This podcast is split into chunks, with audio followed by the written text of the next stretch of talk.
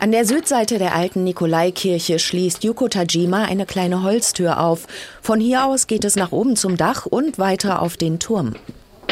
64 Stufe. Im Turm hängen neben großen Kirchenglocken auch 47 kleine, die zum Carillon gehören. Yuko Tajima muss sie vor ihrem Konzert erst einmal stimmen. Die Seiten ein bisschen kurz oder länger muss man checken. Unter den Glocken in einer kleinen Kammer steht das Instrument, das einer Orgel ähnelt. Die Glocken sind über Zugdrähte mit großen Holzklöppeln und Pedalen verbunden, die Yuko Tajima mit Füßen und Fäusten spielt. Ganz schnell. Da braucht man eine ganz besondere Technik.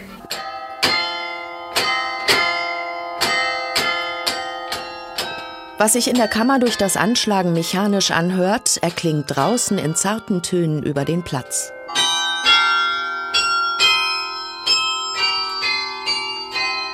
Sie spielt sehr filigran, sehr leicht. Sie hat also kaum gewaltige Töne, aber die passen auch tatsächlich nicht zum Frankfurter Carillon in der alten Nikolaikirche, weil es ist halt ein sehr leichtes Instrument. Es kommt also darauf an, dieses leichte Instrument mit leichter Musik zu spielen.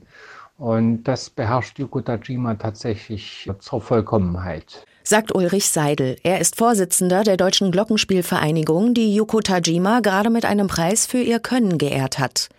Tajima hat in ihrer Heimat Japan erst Klavier und anschließend in den Niederlanden das Glockenspiel studiert. Seit 20 Jahren spielt sie nun neben Konzerten auf der ganzen Welt auch jeden Mittwochmittag in der alten Nikolaikirche.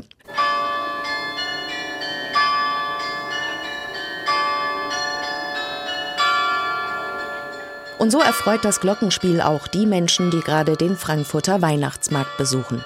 Sehr schön. Wunderbar. Also sehr beruhigend, finde ich.